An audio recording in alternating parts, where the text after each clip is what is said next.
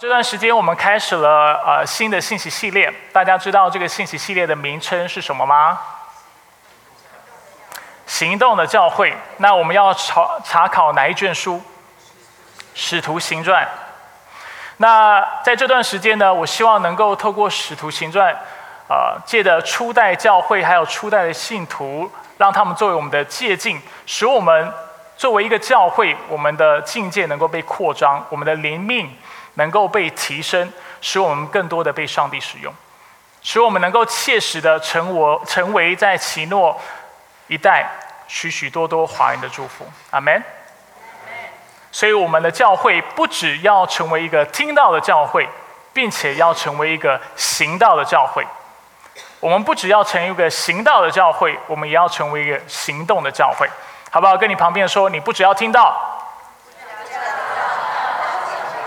但是你也要哎，大家自己帮我那个补补完了这句话，对你们也要行道，阿门。所以上周我们提提到，基督教之所以会在第一世纪，甚至啊就是前三百年能够有爆破性的成长的缘故，是有四个原因。第一个原因是因为耶稣基督的作为，还有他的教导。第二个原因是什么？圣灵所赐的能力。第三个原因是因为门徒的宣教。第四个原因是教会的心情。想说怎么这么大声？原来是投影片已经放出来了。那今天呢？呃，所以我们上周提到，除了教会会有如此爆破性的发展，是因为这四个原因。而这四个原因其实也就是使徒行传的四个主题。那今天我们要聚焦在第四个主题，就是教会的兴起。那乍看之下呢，今天的经文好像主要交代的是那第二十二个使徒，就是在犹大死了之后，门徒怎么样选出一个新的使徒来代替他？感觉起来好像经文主要的内容就是在说这些而已。那事实上呢，经文的确是说了这些，但是经文不只说了这些。透过这段经文，我们也看到当时的教会。他们是怎么样聚会的？当时的教会他们是如何的合一的？而且当时的教会他们有哪些的特征，使它成为一个能够爆发成长的教会？所以今天我们就要要一起来看一个兴盛的教会究竟会具备哪些的特征。今天我先给大家三个，我相信在我们这段时间继续看使徒行传的时候，我们会看到越来越多的特征是一个教会应该具备的。所以，我们先来看今天的三个特征的第一个特征。我们要来看荣耀的教会究竟会有什么特征呢？第一，荣耀的教会会有一群基督徒，他们会在一起同心合意的祷告，同心合意的祷告。在今天的经文里，《使徒行传》十二节到十四节。我们看到有一座山名叫橄榄山，离耶路撒冷不远，有安息日可行走的路程。那时门徒从那里回耶路撒冷去，他们一进城就上了所住的楼房，在那里有彼得、约翰、雅各、安德烈、腓利、多马、巴多罗买、马太，啊亚勒菲的儿子雅各、激进党的西门和雅各的儿子犹大。这些人和几个妇人，包括耶稣的母亲玛利亚和耶稣的兄弟，都同心合意的横切祷告。大家还记得上周我们经文谈到什么吗？上周的经文我们看到耶稣特别吩咐门徒要他们待在哪里？待在耶路撒冷。为什么要待在耶路撒冷呢？因为他们要等候圣灵的降临，他们要领受圣灵。因为有了圣灵的能力之后。他们才能够有效的为耶稣基督做见证，使福音能够传到地极。但是在上周的经文，我们并没有看到当时耶稣颁发这个命令的时候，他们在哪里。一直到了今天的经文第十二节，我们才看到啊，原来他们在一个地方叫做橄榄山或橄榄山。那橄榄山跟耶路撒冷之间的距离有多远呢？这里的经文很有意思，他说是有安息日可行走的路程。那大家都知道，犹太人对安息日的安息日的遵守是非常严格的。那对犹太人来说，在安息日的时候，你能够走多远呢？许多学者有不同的意见，但是大多都是说八百公尺到一点二公里之间。所以从这个角度来看，橄榄山跟耶路撒冷之间的距离就差不多是一公里，或者是稍微少于一公里的距离。而在那里，我们看到他们一进城，所以我们看到门徒马上顺服了耶稣基督的教导。还记得上个礼拜我提到，耶稣基督其实是《使徒行传》的主角。大家的行动跟大家所做的事情、所说的话，都是跟耶稣基督有关的。当他们听到耶稣告诉他们“你们要留在耶路撒冷”的时候，他们马上回哪里？耶路撒冷，对不对？然后马上上了楼上，就在等候圣灵。他们就完全遵遵守了耶稣基督给他们的命令。而在那里呢，我们看到有十一个名字，大家猜这十一个名字是谁的名字？是当时的使徒的名字。那我们知道，当时已经少了一个使徒，少了谁？犹大，因为他背叛了耶稣，然后之后根据圣经的描述，他是自杀了。那今天又有更。啊，一个更有画面的一个啊一段经文，让我们看到他自杀过后的所发生的一些的事情。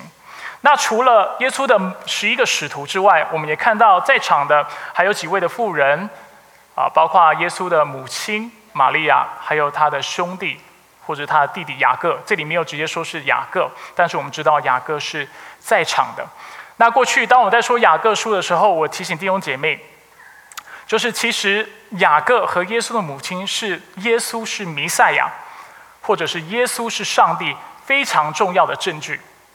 大家记得这个事情吗？为什么雅各和玛利亚是耶稣是弥赛亚？弥赛亚就是被高者的意思，就是以色列人所等的那个君王。为什么他是耶稣是弥赛亚的非常重要的证据呢？因为我们都知道，当耶稣开始出来布道的时候，他的家人都觉得他是个他疯了。对不对？他的母亲乳养了他三十年，然后看到他出来布道，他母亲的第一个想法是：你在干什么？你疯了吗？你怎么会开始在做布道呢？你怎么会觉得你是弥赛亚呢？他的母亲不能明白这个事情。但是到了今天的经文，我们看到耶稣的母亲成了什么样的人？成了耶稣的跟随者。你想想看，我不知道大家的经验是怎么样。对我来说，最难传福音的对象是谁？家人非常难传，为什么家人特别难传福音？因为他太认识你了，他太认识我们了，对不对？如果我们表里不一致，或者是我们有任何的虚伪，家人往往是第一个就看出来的。我们可以在教会非常的属灵，我也可以在台上，就是非常感觉好像就是呃很有呃很近前的在跟大家讲到。但事实上，知道我真的是谁的最清楚的是谁？是我的母亲跟我的太太，是吗？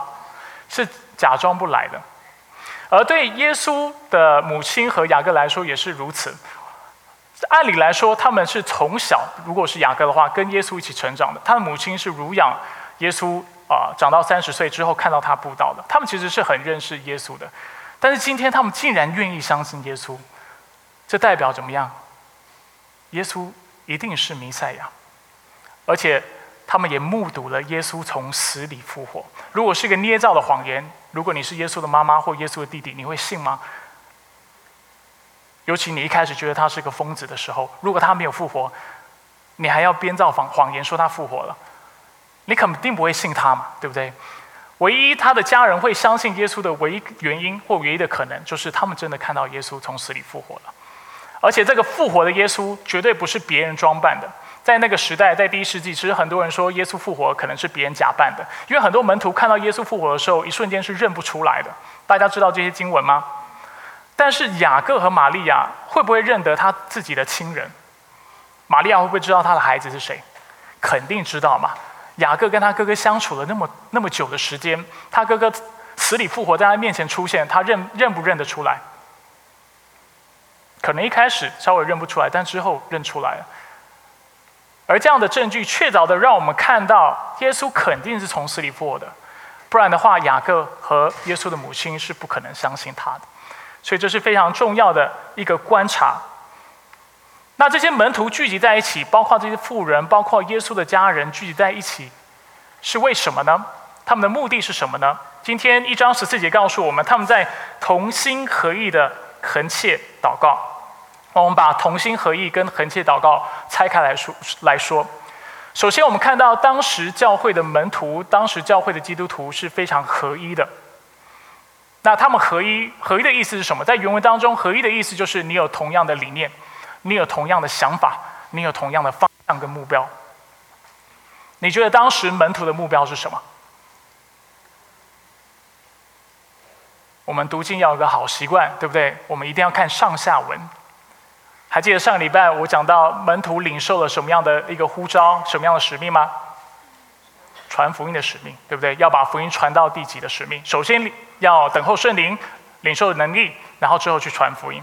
所以到了今天的经文，我们看到他们同心合意的时候，这肯定代表一件事情，就是大家都接受了这个挑战，大家都接受了这个使命，所以他们同心合意的在耶路撒冷的一个房子的楼上，在等候圣灵。并且他们想要为耶稣，啊，就是要为了他把福音传遍地极。那我们都知道，团结的力量是非常大的，对不对？一个球队如果他要能够打赢另外一个球队，他就需要球员彼此间就要彼此配搭，而且他们要需要非常的团结。防守的时候，大家都需要参与在当中，而且大家要传球等等，这样才有才能够才能够有效的得分。甚至我们中国人有一句话俗语说：“人心齐，然后会干嘛？能够移泰山，对不对？”代表当人的人是非常团聚的时候，当我们心是在一起的时候，有很多事情是我们能够完成的。甚至在创呃创世纪的十一章，大家还记得巴别塔这个技术吗？当时巴别塔有一群人，他们是讲同样的语言，然后他们非常团结，他们团结想要干嘛？想要盖一座塔，对不对？塔顶塔顶至天。而很有趣的就是，当我们看创世纪十一章的时候，我们看到上帝竟然对他们的团结有很高的评价，虽然是负面的，但是是很高的评价。上帝的评价是什么？耶和华说：“看啊，他们成了同一个民族，都有一样的语言，这只是他们开始做的事。现在他们想要做的任何事。”就没有什么可以拦阻他们了。团结力量大吗？就连上帝作为一个全能的神，看到人类很团结在干坏事的时候，他说：“这下还得了？这群人聚在一起，以后什么事不能做？对不对？一起，人类在一起创造文明，创造经济系统，可以制造武器，不管是呃核核核弹的武器，或者是呃 bio engineer 所制造的武器。”生化武器，那是非常可怕的事情。人要彼此伤害，能够为人要彼此伤害，会为这个世界跟彼此带来非常大的破坏，是吗？所以，上帝清楚知道团结所带出来的影响是非常可怕的。所以我们看到门徒不只是同心合意，因为同心合意，如果你是同心合意的要干坏事的话，这是非常糟糕的事情。当教会的弟兄姐妹同心合意的在顺服一个错误的教导。或者是在敬拜错的、不正确的一位神明的时候，我们称这叫什么？异端，不是吗？所以，只是顺服，大家都顺服，大家都同心合意，不是教会要的一个最终的一个图画。合一很重要，但是合一有一个关键，就是大家需要齐心的来跟随主。所以经文讲到，除了同心合一之外，要同心合一干嘛？横切祷告。为什么要横切祷告？因为虽然我们有。虽然他们领受了一个非常大的使命，要把福音传遍地极，但是你觉得门徒们知道具体上要怎么做吗？应该不知道吧？他们知道要把福音传遍地极，但是他们不是很确定要怎么做，所以他们需要来到主的面前，然后把这个使命交到主的面前，跟主说：“主，我知道你的使命是什么，我知道我应该领受圣名，我知道我应该把福音传遍地极，但是我要怎么做，我不知道。”怎么做才是合乎你的心意的？才是按照你的圣灵带领跟计划去扩散或者去传福音的？主，我需要你的引领，主，我需要你的帮助。同样的，当教会的弟兄姐妹聚在一起的时候，我们教会会有我们的意向，会有我们的目标，而且我们每一个教会都需要啊遵守大使命，对不对？把福音传出去。但是我们仍然需要常常回到上帝的面前，跟上帝说：上帝，虽然我们似乎知道我们教会要做什么。但是如果我们的方向是错误的话，如果我们的策略是需要调整的话，求你告诉我们。所以不只要同心合意，同心合意之后要一起祷告，而且在祷告当中去分辨上帝的心意是什么。祷告一方面是把我们的需要交给神，跟上帝说：“上帝，我们需要你的恩典，我们需要你的能力，我们才能够去完成我们要做的事情。”但是祷告另外一方面也是要我们来到主的面前，很诚实的让上帝知道，主并非我所有的想法都是正确的。求你来调整，求你来帮助，求你来让我看到你的心意是什么，更多的明白你的心意，使我能够完全的来顺服你。所以，我们在这里看到，如果一个教会要能够兴旺，一个教会要能够带出基督的荣耀。我们这里能够散发出基督的馨香之气的话，教会的弟兄姐妹首先需要同心合意，但是不能停在这里。除了同心合意之外，我们要怎么样？横切的来祷告。所以在这里再次鼓励弟兄姐妹来我们教会的祷告会。其实啊，说真的，我们觉得我们教会这段时间的增长，其实都是跟祷告有很大的关系的。大家可能不知道这个事情，因为我比较清楚知道我们教会来的人是什么样的人。其实多数来我们教会的人，都不是弟兄姐妹邀请来的，都是路过的，或上网自己查的。你知道这件事情吗？都是因为大家开车开过去，看到一个很大的十字架，或者是看到一个中文名字不是那么正确的的一个招牌，他们说啊，这里有华人教会，我来看看。大部分人其实是这样，甚至超过一半。那你说这是谁的工作？是弟兄姐妹？我希望是弟兄姐妹传福音所带来的一个结果。但是事实好像不是这个样子，好像来到我们当中的弟兄姐妹都是，都是上帝主权的安排之下而带来的。就是让有人经过看到十字架，或者是经过好几次看到这个十字架好几次，一直到了终于到了有一天觉得，啊，我来看看好了。说真的，若在若。对我来说，这就是圣灵的工作，也只有圣灵能够做这样的工作。那圣灵为什么会动工？我我从心里面认为，就是因为我们祷告，因为我们寻求上帝的心意，所以鼓励大家来参与祷告会。如果不能来也没有关系，在家跟我们同行来祷告。我相信祷告能够带下上帝的心意，祷告能能够带下上帝的祝福。阿门。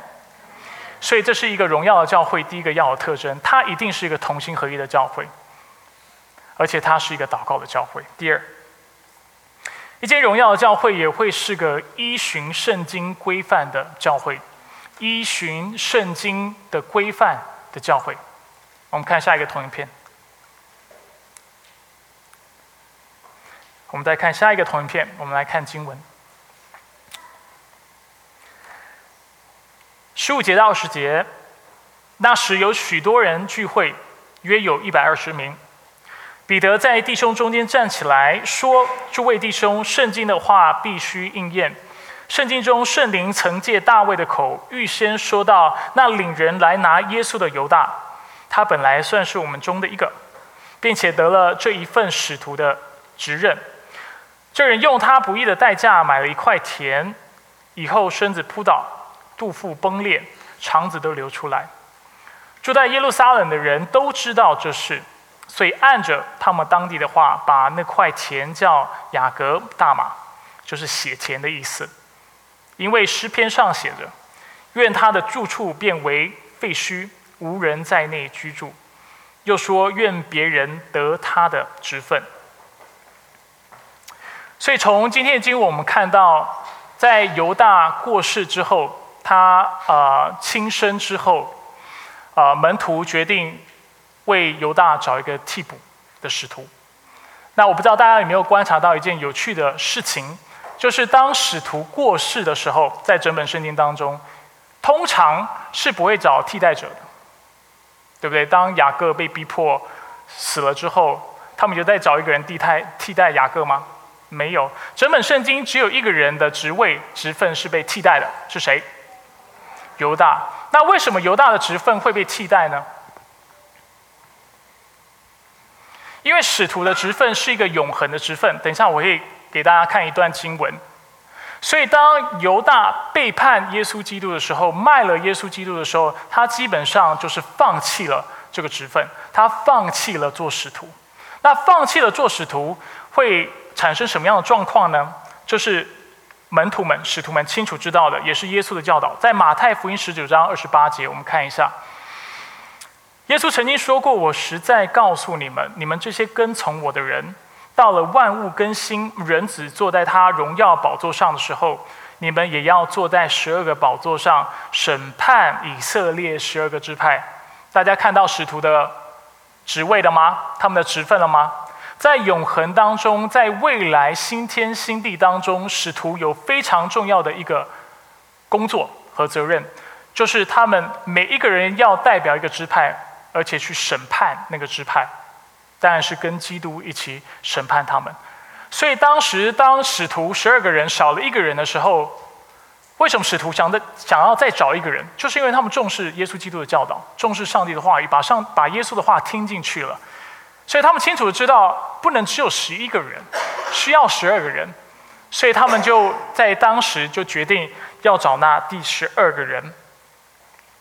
那门徒除了追寻耶稣的教导之外，他们也依循。圣经的教导来做事。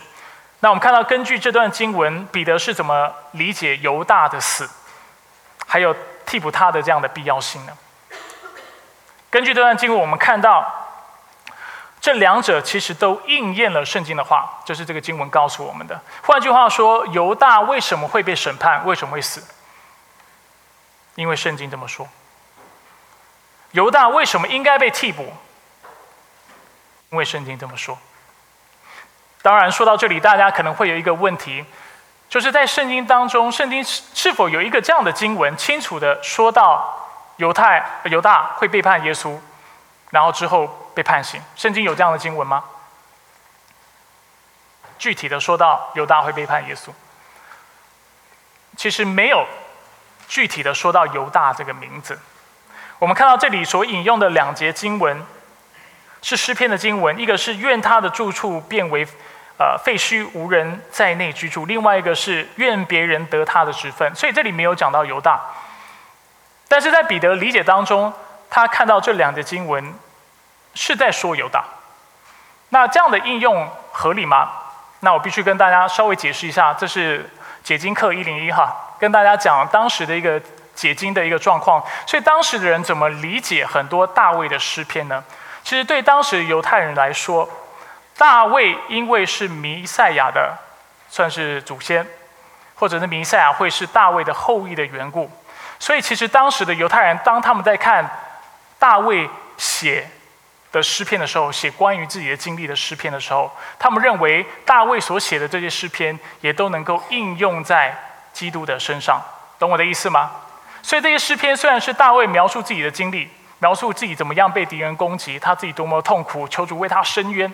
但是，其实对当时的犹太人来说，他们的一个解经的原则，或者他们读圣经的一个方法，是对他们来说，这些经文其实都是能够应用在基督的身上的。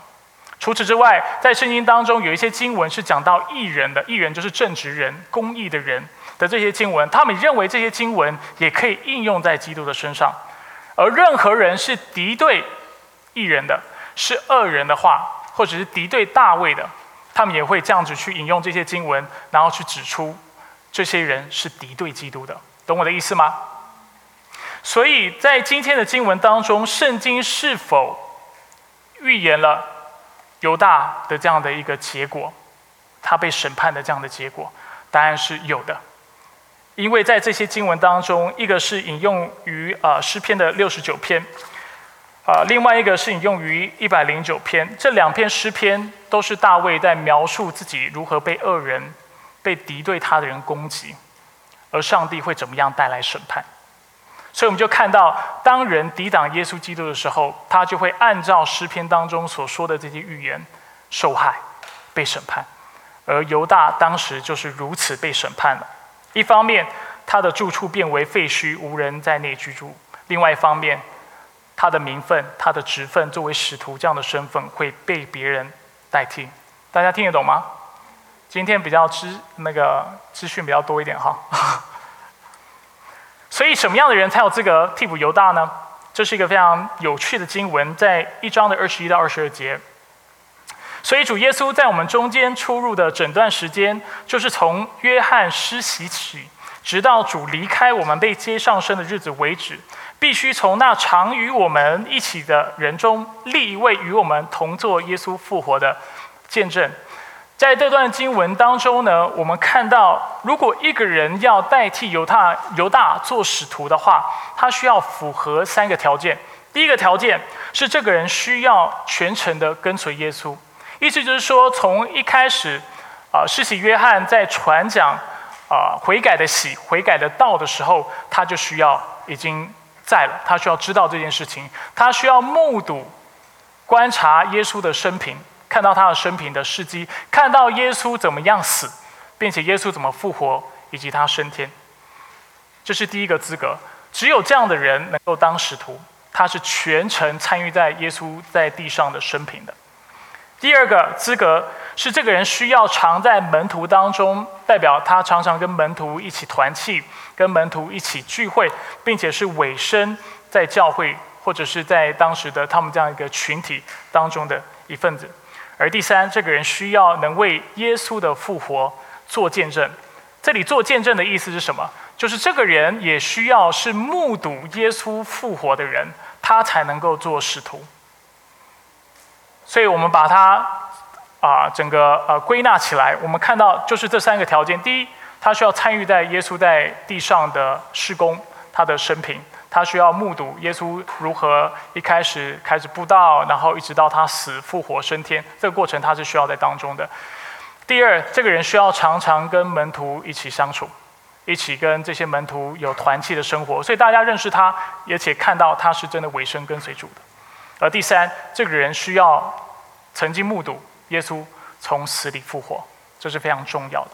我常跟弟兄姐妹讲，基督教的信仰是非常重视事实和证据的。我们也常说，耶稣基督从死里复活，不是一个故事，不是一个寓意性的一个抽象文学。耶稣从死里复活是一个事实事呃历史事件，是一个事实。是确凿发生过的事情，就是因为耶稣基督胜过了死亡，我们今天才有永恒的盼望，懂我的意思吗？因为耶稣能够胜过死亡，所以我们才能够胜过罪，所以我们才能够有永生的盼望，直到有一天我们也要复活。如果耶稣的复活只是一个抑郁性的话，这其实对我们生命没有什么太大的功效。我们所相信的福音只是一个正面思考，阿 Q 精神，只是一个心灵的安慰。但是基督徒所相信的不是一个心灵的安慰，我们跟随耶稣基督也不是在找一个心灵的慰藉。我们跟随耶稣是因为有一位神，他真的道成肉身来到世界上，为人的罪而死，并且复活了，证明了他是上帝，证明上帝是存在的，我们是他所创造的，并且我们需要来荣耀他，我们的生命是欠他的，懂我的意思吗？因为我们意识到这是一个非常真实的事情，是有重量的事情，所以作为人，我们需要对福音有一个正面的回应，就是我要相信这位上帝，我要接受他的救赎，我需要跟他和好。阿门。所以这是非常重要的，这是一个历史的事实，而我们看到，呃。这段经文，当门徒在挑选下一个使徒的时候，他并没有要挑一个口才非常好的人或才干非常好的人。经文里面都没有讲到这些的要求，但是单单要求的就是这个人要见证耶稣的死和复活，这个人要是委身在基督徒的群体当中的，是要真实爱主跟随主的。换句话说，要做使徒的人。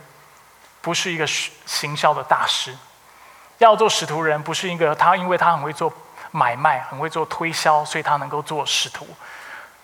但是做使徒人是一个忠心的见证者，懂我的意思吗？今天我们作为基督徒，有一件事情很重要，我们要去传福音，但是你不要把你自己看为一个推销者，你也不要仰赖你自己的口才，你也不要觉得哦，你很会说话，所以你就很适合传福音。这是一个对传福音一个非常错误的认识。我们之所以传福音，就单单因为因为一件事情，就是因为耶稣基督真的拯救了我，就是因为耶稣基督真的改变了我。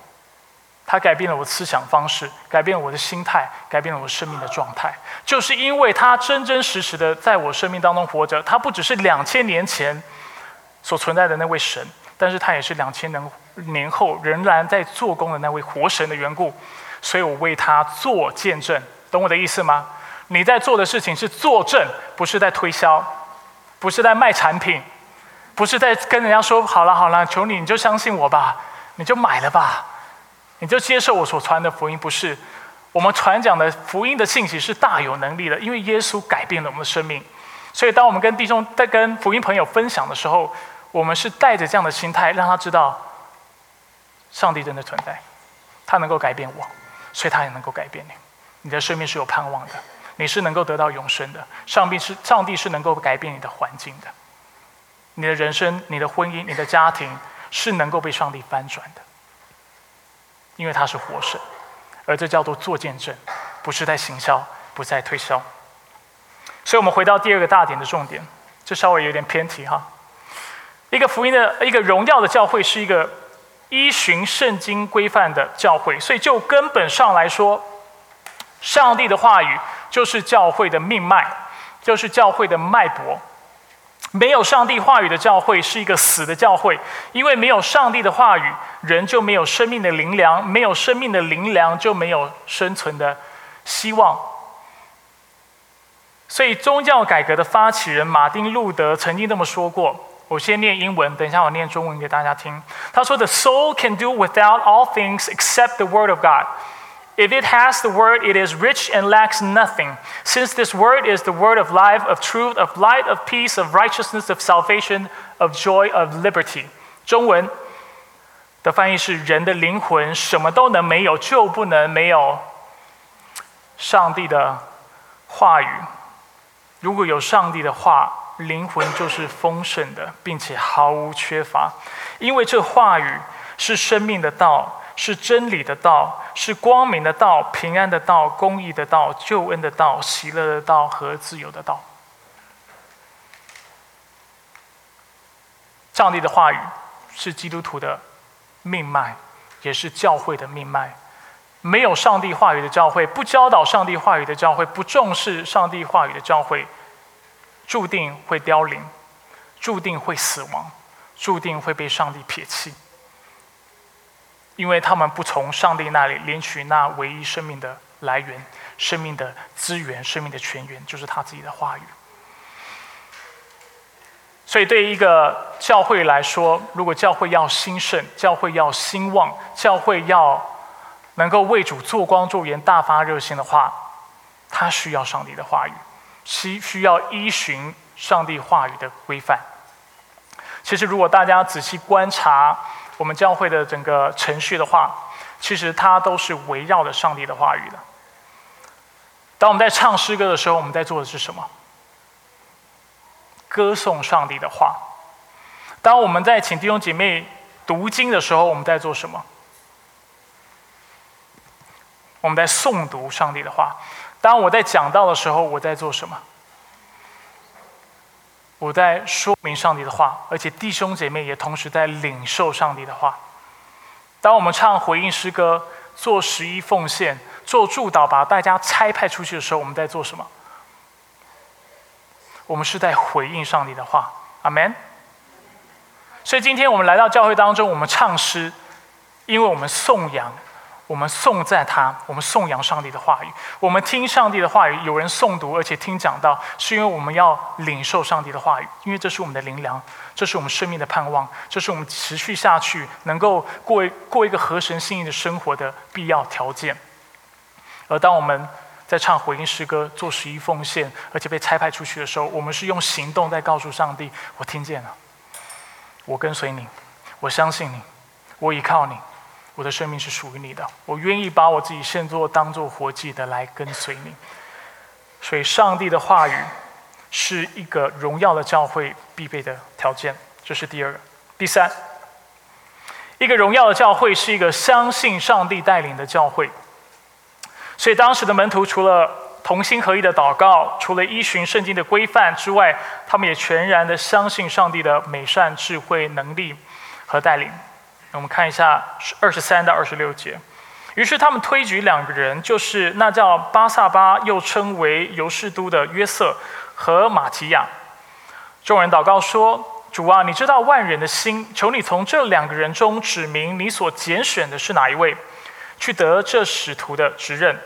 这职位犹大已经丢弃，往自己的地方去了。”于是众人为他们摇签，摇出马提亚来，他就和十一个使徒同列。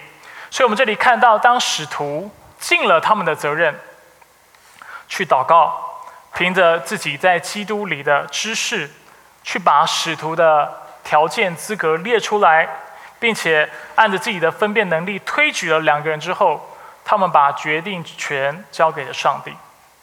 为什么要交给上帝？因为他们知道他们的决定可能是不完全的。他们知道，只有上帝是那鉴察人心的上帝，对不对？在今天经我们看到主啊，你知道万人的心。换句话说，当门徒来到主的面前的时候，他们是在跟主说：“主啊，我们尽我们的能力了，尽我们的分辨能力，我们选出了最好的呃候选人。”但是说真的，在这个过程当中，我们都不知道我们的分辨是凭着自己的血气。还是真的是依靠你的圣灵选出来这两个人，我们也不知道到底哪一个是比较适合。但是主只有你知道，因为你是那知道万人的心的上帝，所以我们把最后的决定交给你。而之后，他们只用直签的方式，或者是在这里说是摇签的方式，去决定哪一个人要作为犹大的替补。那跟大家稍微说明一下，摇签是怎么摇的，大家应该会很好奇，对吗？有人很好奇摇签怎么摇吗？OK，摇签是这个样子。一般呢是他们会把人名或者是他们要决定的事情写在石头上，所以每一件事情写一个石头，或每一个人名就写一个石头。石头收集起来之后呢，就丢进一个袋子里面或一个容器里，有可能是袋子，有可能是容器。接下来有两个做法，一个就是摇签，这里翻译成摇签，但是我们不确定是不是真的是这个方法哈。就摇摇摇摇摇摇到第一颗石头从那个非常小的缝掉出来之后，那个人就是上帝要他们选的人。那另外一个方法呢，是用抽的方式，就是你手伸摇摇摇手伸进去，然后你把那个石头抽出来，那你抽出来是谁就是谁。啊，其实大家可能会很意外，但是我们教会在选长老的时候是会用摇签的。就是我们会请大家推荐长老，推荐适合的人选，并且在这个过程当中，教会的呃长老团队会先评估哪些人是比较适合，或哪些人很明显不适合的，然后之后把剩下的人名放到一个容器当中，然后我们用抽签的方式决定这一期或这这这两年或啊就是这一季的长老是谁。那我个人。在带领教会的时候，有些时候我们也会用直签的方式，尤其是当我们在做一个啊，就是在两难当中在做决定的时候，因为我们不知道哪一个，感觉两个都一样好，或者是好像两个都是上帝有可能要我们做的事情，那就在大家要记得，这是一个过程，首先要祷告，不是马上摇签。不是在你考试没读，然后拿个铅笔写 A B C D 呢，在那边甩甩铅笔，不是这样的一个状况，而是在你凭你自己啊，在主里有的知识、有的能力，然后衷心祷告之后，然后做出判断之后，然后之后真的把你剩下的真的不知道怎么做决定的这几个选择交给上帝，然后让上帝来为你决定。所以这是一个摇签的方式，那其实也是当时的犹太人非常普遍的呃做决定、做决策的一个方式。所以你会看到。陆家在这里也并没有想要进一步的解释为什么他们在摇签，或者摇签是对还是错。因为从旧约开始，很多经文都是讲到有摇签这样的记载，大家有印象吗？如果大家读过旧约，其实是蛮多这样的记载。而在这段经，我们也看到，就在他们摇出的结果是马提亚之后，我们看到二十六节就短短的一句话交代了这个事情，他就和十一个使徒同列，大家就全然的顺服。没有任何的复议，也没有第二句话。我们从这里就看得出来，门徒他们是完全顺服于上帝的决定的，完全相信上帝的决定跟上帝的带领。其实，啊，马提亚这个人还挺有趣的。在整本圣经当中，他就出现这么一次。呃，在历史文件当中也找不太到他的资料，所以他它的整个存在的价值，一方面是让我们看到它的确就是第二十第十二个使徒，它是存在的，是有这个人，他是使徒。但另外一方面，它的存在好像是让我们看到当时教会是如何同心合意的祷告，如何相信上帝。更多证实的是这整个拣选使徒的过程。所以，亲爱的弟兄姐妹，这就是一个合乎上帝心意的教会，或者一个荣耀教会必须具备的三个特征。第一个特征是什么？同心合意的，对，要恳切祷告，不是只是同心合意。但是同心合意之后，要继续的来到上帝的面前，一方面是亲近他，一方面也是让上帝能够纠正我们、调整我们，让我们更多的走在他的心意里面。我们每天都应该要祷告，每一天都应该亲近主，而只有在这样的一个生活状态之下，我们才有可能更靠近上帝的心意。第二，一个荣耀教会需要具备的第二特征是，要依循圣经的规范。所以我刚才讲到，上帝的话语就是我们的生命。如果你现在没有在读经，没有在啊，没有一个稳定的读经计划的话，鼓励你要开始读经，要开始亲近主。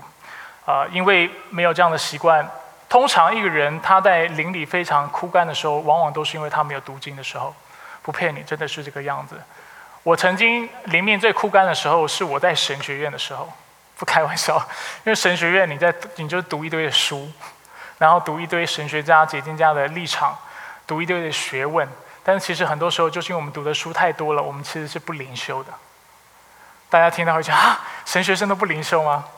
事实上的确是这个样子，很多神学生因为太忙了，课业压力太大，结果我们不灵修。所以某种程度上，我们在神学院接受装备，读一堆很高深的道理，结果我们灵命非常枯干。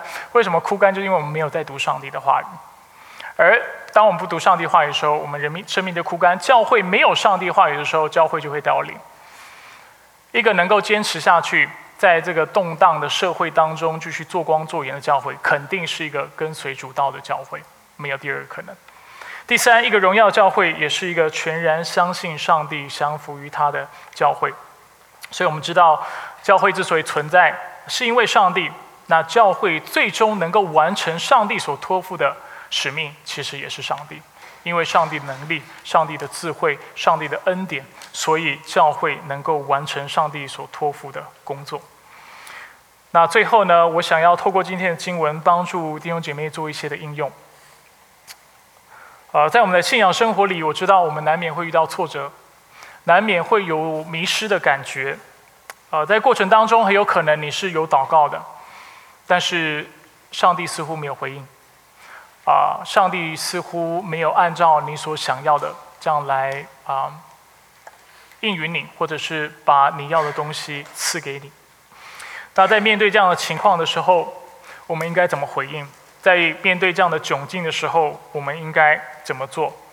那根据今天的三个大点，我们可以这么做：第一，我们要横切祷告。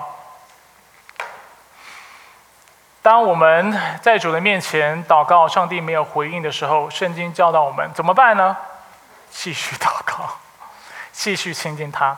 一方一方面借着祷告，可能上帝就做工了，因为上帝喜欢我们横切祷告。但另外一方面，也有可能就是我们在寻求的过程当中，上帝让我们看到，其实我们求的东西是错的。所以透过祷告，我们被更正，我们被纠正。第二，我们需要从圣经去找引导。刚才我已经说了，基督徒的动作存留，基督徒的生活的重心，我们生命的泉源，就是上帝的话语。诗篇第一篇，对不对？讲到啊，一个蒙福的人，一个被上帝祝福人，是一个什么样的人？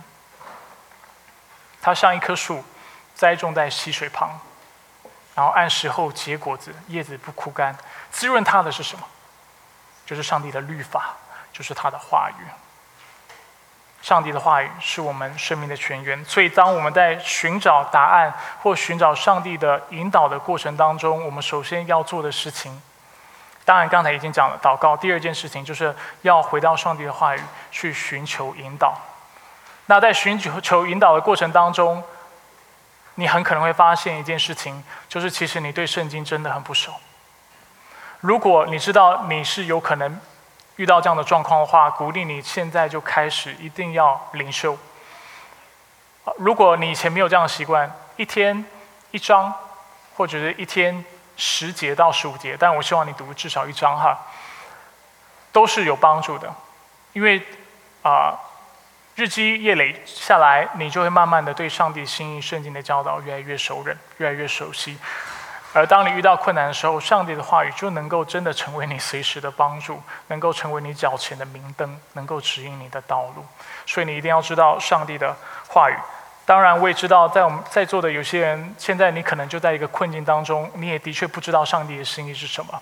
那也没有关系，啊，相信他，就将你的需要交给他，然后按照你的智慧去做最好的判断。这是第二件事情。第三，就是要相信上帝。相信什么？相信他的良善，相信他的能力，相信他的权柄，相信他的智慧。但是最重要的是什么？相信他爱你。今天一个人或上帝，他是全能的，他是有智慧的，啊，他是良善的。这其实对你都没有实际上的帮助。如果他不愿意爱你，懂我的意思吗？我们周围不缺乏有钱、有势、有才干、有能力、有智慧，甚至好人。但是这个好人，这个有才干、有权势的人，如果不帮助我，他对我就没有好处，是吗？但是圣经告诉我们什么？这位上帝除了是全能全知无所不在，而且良善的上帝、有智慧的上帝之外，他爱我们。所以最后，我要用这篇诗篇鼓励大家，希望能够见到大家的信心。这篇诗篇在第一百三十六篇，诗人这么说：“他说，你们要称谢耶和华，因他本为善，他的慈爱永远长存。”你们要称谢万神之神，因他的慈爱永远长存；你们要称谢万王之王，因他的慈爱永远长存；称谢那唯一能行大启示的，因他的慈爱永远长存。这样好了，我念前面那那句，你你们你们念后面那一半，可以吗？第五节，称谢那用智慧造天的。称谢那铺地在水以上的，称谢那造成大光的，